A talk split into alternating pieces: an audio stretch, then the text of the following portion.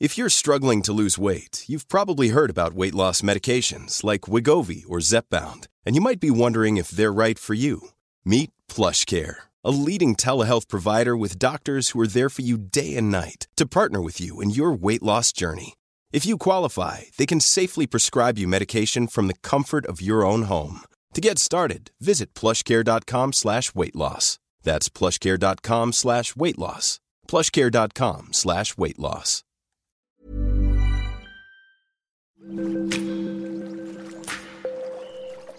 Aderezo presenta Platicando con la Tragaldabas, menopausia y alimentación. Bienvenidos a un episodio más de Platicando con la Tragaldabas en Aderezo. Hoy vamos a hablar de la importancia de la alimentación en la menopausia. Tenemos como invitado a Matías Marchetti. Él es nutriólogo, especialista en cambios conductuales en la familia y en el deporte, creador del innovador método de nutrición y bienestar Marchetti Rules. Bienvenido Matías y muchas gracias por venir a platicar de este interesante tema en aderezo. Un placer estar acá y compartir con toda tu audiencia y con vos. Antes de empezar con el tema, platícanos un poco sobre el método de nutrición y bienestar Marchetti Rules. Solo danos una pequeña introducción porque supongo que es un tema que nos da para otro podcast completito. Hmm, totalmente. Vos fíjate que en, en mis años de experiencia he notado que la información, más ahora con el tema de Internet, es una cosa que está sobre diversificada, ¿no? Es muy abundante. Y lo que veo en pauta de mis pacientes a trabajar siempre es la actitud. Es ese conjunto de habilidades que permite que vos tomes buenas decisiones y que es una construcción entre la información científica y lo que serían los cambios de conducta y hábitos. Eso está súper interesante porque nos da para muchos temas, ¿no? En el ámbito familiar y en, en, la salud en general. Es que somos seres humanos y somos mucho más que físico-química, somos también antropología, sociología, filosofía, psicología. Entonces, ¿por qué no ver al paciente y dejar de centrarnos tanto en un alimento es bueno o malo, sino que al contrario, es un alimento adecuado para ese paciente y empezar a ver a ese paciente que está hoy en día invisible con tantas premisas y máximas en Internet. Bueno, pues vámonos a entrar directo al tema y al grano. ¿Qué es la menopausia? Bueno, vos fíjate que eh, dentro de la evolución normal de los seres vivos tenemos distintos procesos, ¿no? Y el reproductivo es uno de los ciclos de la vida. Cuando estamos en la famosa menopausia es ese cambio hormonal donde no se constituye ya el interés del cuerpo de gestar una criatura, sino de estar en un proceso de terminar una etapa. Pero claro, generalmente culturalmente y lamentablemente por esta cuestión entre comillas machista y de cierta cultura, ¿no? de distintas religiones que son el hombre por encima de la mujer, se determina que la idea de la fertilidad está por encima de todas sus convicciones y sus necesidades. Entonces eso choca rotundamente, primero porque es un ser humano hermoso, íntegro y lleno de posibilidades, aún así en la menopausia. Mucha gente está sesgada pensando que, bueno, ya igual me cuidé toda la vida, ahora no me cuido más. Claro, porque viene desde un lineamiento sociopolítico y eso es lo que me encantaría romper para que cada uno forme su realidad y es como una segunda etapa donde puede centrarse en ella misma y pensar realmente lo que quiere. Wow, qué bonitas palabras. Muchas gracias. ¿Cuáles son los síntomas más inmediatos? Bueno, primero y principal hay que ver qué relación tenés con tu cuerpo. Hay gente que realmente no percibe su cuerpo porque vive todo el tipo inflamado, ocupado, y hay otras personas que sí, que pueden conectarse con una alimentación más saludable e antiinflamatoria y con respecto a los hábitos de calidad de vida. Entonces, si uno lleva una buena vida, los síntomas van a ser mínimos. Ahora, el problema es que, claro, cuando uno tiene que arreglar un montón de malos hábitos y se suman estas cuestiones hormonales donde a veces nos da cierta incomodidad los calores o la retención de líquido o esta falta de sincronía en el periodo y un montón de otras circunstancias emocionales también, ¿no? Esta sensación de ¿y ahora qué? ¿Qué etapa viene? La ansiedad. Y ojo, los chicos generalmente también, los niños, están a su vez en una etapa donde ya están maduros. La parte bien de crianza de la niñez, ya al ser o adultos jóvenes, ya están en otra etapa. Entonces, en todo ese conjunto, uno tiene que reacomodar sus intereses y el placer, y claro, empezar a conocerse, ¿no? Quizás que si es la posibilidad de esta etapa, bueno, que sea esta. Es importante adoptar hábitos de vida saludable en cualquier etapa de nuestra vida, pero cada una de ellas requiere de hábitos distintos. Por ejemplo, durante la menopausia, una alimentación adecuada y la práctica del ejercicio regular y moderado pues nos ayudará a mantener un peso ideal y saludable. Una mujer en esta etapa tiende a subir de peso. ¿Cuánto tiempo recomiendas de actividad física diaria y qué beneficios trae a la salud? Bueno, me gusta mucho lo que decís porque ese es el preconcepto de lo que se espera para una persona que entra en esta etapa. O sea, es lo que la norma, que es lo que la mayoría estipula que va a suceder. Ahora, si nosotros nos centramos... Pero no es una regla entonces, ¿no? Claro, exactamente. Vos tenés la posibilidad de entender que en esta etapa de tu vida, tus hijos están en otra etapa donde no necesitan tanta atención. En teoría, tu poder económico no es el mismo que cuando eras un adolescente. El tiempo lo podés administrar de una forma mucho más inteligente que cuando eras joven. Entonces, si vos tenés la convicción de tener la salud, el cuerpo, es más, tengo muchísimos pacientes que se animan a hacer running, a empezar a correr, a hacer no solamente ese mantenimiento, como no, como esa especie de hacer lo mínimo para mantenerse saludable. ¿Por qué no desafiarte y empezar a hacer cosas geniales? No sé, hacer trekking, explorar cosas que de joven no pudiste porque te faltó tiempo, por los chicos, por lo que sea. Entonces, qué genial es salir de la norma, de lo normal, y poder empezar a ver qué deseas, para que eso se reinvente en un deseo irrefrenable y no en simplemente durar, ¿no? Esta cosa de llegar a viejito durando y no viviendo. Claro, es muy importante lo que dices porque pues muchas personas, muchas mujeres creen que cuando llegan a esa etapa, pues el ejercicio ya tiene que ser como mínimo, ¿no? La actividad física o que ya no pueden porque ya les duele cosas, pero es un buen momento para empezar, ¿no? O sea, en, en, lo posible, si nos están escuchando de jóvenes, sería el momento para empezar ya, para que después cuando lleguen a esta edad tengan que seguir potenciándose, porque el único límite es el hecho de no hacer una correcta alimentación y una adecuada actividad física. Entonces, claro, si postergaste durante toda tu vida y vas a empezar ahora y te va a doler un poquito más de lo costumbre, pero el cuerpo es maravilloso, el cuerpo se adapta, el cuerpo se fortalece, el cuerpo mientras vos más insistís, más resistente se hace. Entonces va desde una cuestión de actitud, una cuestión de decir, bueno, ¿a dónde me veo dentro de cinco años? y forjar un plan. ¿A qué edad más o menos empieza la menopausia? ¿Después de los 45? en promedio, no, no, en promedio estamos ahí entre los 45 y 50 donde, claro, cada persona es un mundo y, con algún problema X de, alguna enfermedad o lo que sea, puedes hacer una precoz a los 30 o extenderlo un poquito más. Pero sí, en promedio estadístico estamos entre los 45 y 55 años. En cuanto a la alimentación, debe ser variada, eh, digo, en todas las etapas de nuestra vida. Es importante no saltarse comidas y empezar el día con un buen desayuno. ¿Cuál sería la alimentación más adecuada para las mujeres en menopausia?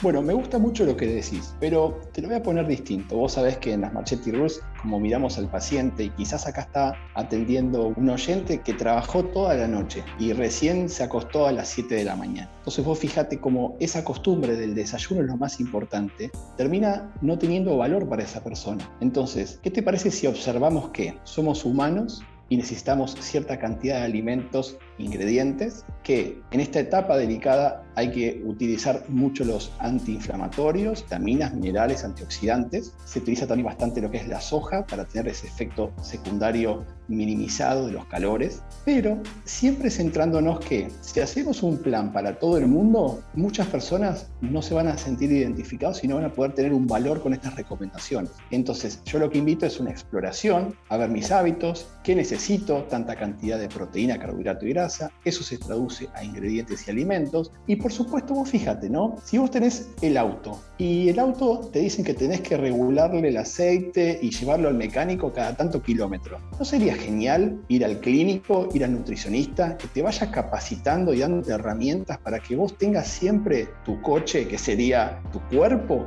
lo más sano posible, y no permitir que recién cuando uno se enferma busque ayuda? Claro, ese también es un hábito, parte de la educación, ¿no? de la salud. Efectivamente, y es mejor prevenir que curar siempre. Por supuesto. Oye, ¿qué le recomendarías a las mujeres? Y tú también puedes decir qué tan cierto es que en esa edad necesitan más calcio porque estamos más propensas a la osteoporosis. estadísticamente se incrementa la vitamina D y el calcio, pero si uno ve en el terreno, en la práctica, yo por suerte tengo casi más de 5.000 pacientes donde voy haciendo experiencia, obviamente que no son todas menopáusicas, pero tienen esta cuestión de entender que si uno pone calcio o vitamina D y no hace actividad física, por ejemplo, no se asimila en su totalidad. Si uno, por ejemplo, no tiene la cantidad de proteínas, tampoco se puede hacer la matriz donde se va a alojar ese calcio. Y también si tenés una vida sin actividad física, tus huesos deteriorados, una vez que le incorporás extra en esta etapa, tampoco termina resultando porque ya están deteriorados. El viejo modelo de médico-paciente, donde al problema se medica, termina siendo siempre incompleto. Lo que necesitamos hacer es fomentar actividad física una alimentación rica en calcio, vitamina D y proteínas durante toda la vida para que cuando llegues a esta etapa tengas los músculos tan fuertes, tengas los huesos tan fuertes, que después es muy probable que necesites las mismas cantidades porque se va a mantener en una lógica de absorción de calcio, retención de calcio y no pérdida por orina de calcio por falta de uso por la actividad física o por el exceso. Oye, y por ejemplo, ¿qué alimentos recomiendas? Habrá muchas mujeres que son intolerantes a la lactosa o muchas dicen que es mala la leche, que la leche en esa etapa no y en ninguna. O sea, ¿tú qué nos podrías decir sobre estos mitos y verdades? Bien, vos fíjate que he escrito libros tanto lacto-vegetarianos como veganos y estos no tienen lácteos, así que definitivamente la vida puede prescindir tranquilamente de los lácteos. Ahora, los lácteos, a mi criterio, que no tienen lactosa, por ejemplo, el requesón descremado y los quesos duros, que no tienen lactosa ni alta cantidad de grasa, terminan siendo realmente muy prácticos para el consumo tanto de proteínas y calcio. Ahora, también tranquilamente puede ser con semillas que, ojo, tienen que ser activadas, que eso es hidratándolas y procesadas para que pueda nuestro aparato digestivo absorber esos nutrientes. Si no están encapsuladas en fibra y no se pueden asimilar. Y después tenemos las verdes oscuras, o sea, las hortalizas verdes oscuras, que también van a mejorar muchísimo en un total de tu alimentación cargado de nutrientes. Y por sobre todas las cosas, la actividad física, al no permitir que vos pierdas calcio, porque genera una necesidad de absorción de calcio, el cuerpo, va a permitir que vos no necesites grandes cantidades, sino que tengas que sostener esa cantidad adecuada. Para que la gente sepa específicamente, me hablaste de semillas y de hojas verdes oscuras. ¿Cuáles serían? Por ejemplo, la espinaca y la selga son muy buenas. Después, lo que es en semillas, lo que es el lino, el sésamo, siempre entendiendo que es un mix, porque un oyente puede estar diciendo, bueno, entonces yo me como una cucharadita de lino por día y ya tengo el calcio, pero en realidad uno sí tiene hortalizas, verduras, frutas de estación, carne magra, lácteos y huevos en cantidad suficiente, va a tener en conjunto al final del día todos los nutrientes que necesita y no simplemente por hacer un solo alimento mágico la responsabilidad de cuidar todos los nutrientes. Hace ratito hablaste del omega 3. Sería como dietas en pescado, blanco, azul. ¿Qué nos aportan esos ácidos grasos? Estos ácidos grasos son esenciales, o sea, no los podemos generar. Entonces es indispensable que podamos asimilarlo a través de los alimentos y que en justo equilibrio con los otros ácidos grasos generamos entonces beneficios a la salud, como por ejemplo la parte cardiovascular. O sea, si uno se pone a pensar, todos los nutrientes esenciales, o sea, los que no nosotros producimos, son realmente necesarios y que si uno genera carencias, enferma. El tema es que algunos son más abundantes que otros. Por ejemplo, el sodio es vital para la vida y nosotros nos pasamos, paradójicamente. Cuando uno habla de justamente estos, estas grasas esenciales, quizás los alimentos o son más caros o no se acostumbran en la cultura y no se comen todos los días. Entonces es una cuestión de poner atención y no solamente llenarse la panza, sino que es también generar qué nutrientes necesito y cómo los incorporo. Y obviamente, como es un tema tan maravilloso y tan extenso, está bueno que se tenga una educación alimentaria con un profesional que lleva unas cuantas horas. Claro, si alguien no tiene la posibilidad de comprar eh, salmón porque el precio está elevado, ¿cómo lo podemos sustituir? Los distintos pescados de mar van a tener posibilidades de tener ciertas cantidades. No es una cuestión de ajustar un poco los precios en relación al beneficio, porque quizás parece caro un salmón porque vale una cantidad X de dinero. Ahora, quizás uno no necesita en una porción 300 200 gramos, quizás su porción son 80 gramos y con medio kilo te dura para 5 comidas, que la podés suplementar con garbanzos, porotos y distintos tipos de legumbres para generar más proteína y en su conjunto cubrir todos los nutrientes, porque si no terminan pensando que hay que comer mucho de un alimento y en realidad es una porción justa que necesitamos, no es gran cantidad de este ácido graso. ¿Hay semillas que contienen omega 3? El tema de las semillas es complicado porque hay algunas que tienen, otras que no, pero hoy en día en el estado en que se venden no sabes si están viejas de estación y que están perdiendo su calidad.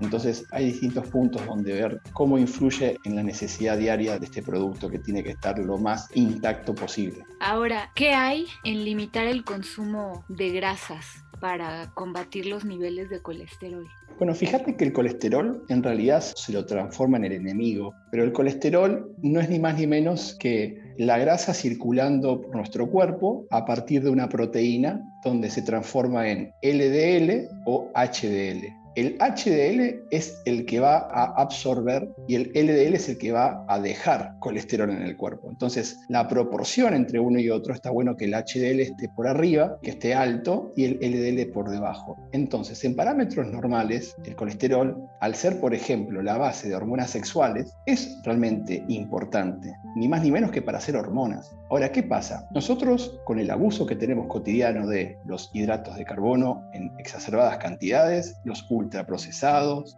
los azúcares, las altas cantidades de comida y las grasas saturadas, en su conjunto generamos una inflamación de hígado y encima una exacerbada cantidad de grasa en sangre que se une a esta proteína y genera entonces que tengas mucho LDL circulando. Entonces, yo no me la agarraría como que el malo de la película es el LDL, sino que estaría diciendo que es la reacción que tiene tu cuerpo porque estás abusando de muchos hidratos de carbono, estás abusando de los azúcares y los ultraprocesados con las grasas saturadas.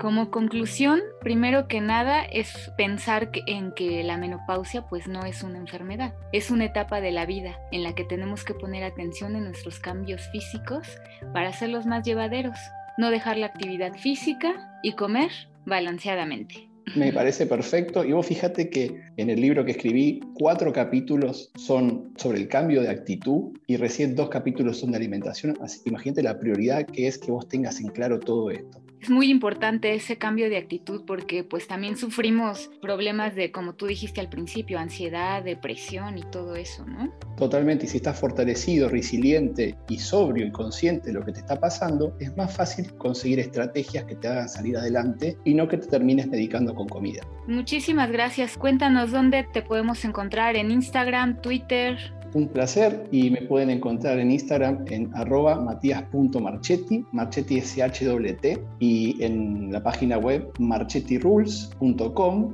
y ahí poder encontrar toda la información y mucho material gratuito para que se sigan formando y todas estas cuestiones de los alimentos están hasta en listas para ir al supermercado, etc. ¿Tienes Twitter? Sí, es arroba marchettirules. Pues otra vez muchas gracias Matías por esta charla tan enriquecedora.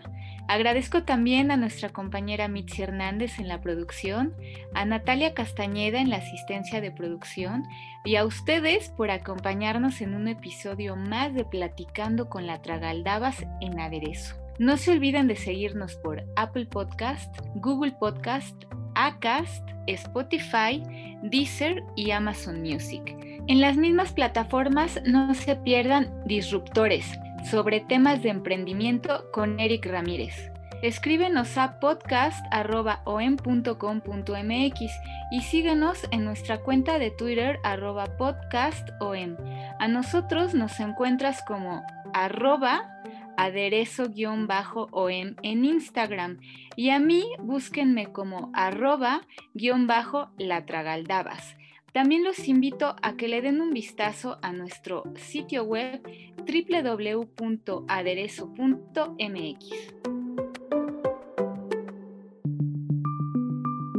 Esta es una producción de la Organización Editorial Mexicana.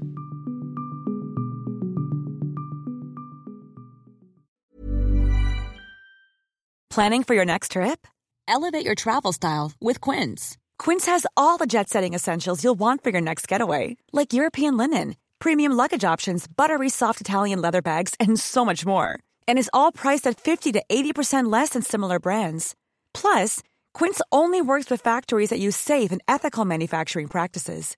Pack your bags with high-quality essentials you'll be wearing for vacations to come with Quince. Go to quince.com/pack for free shipping and 365-day returns.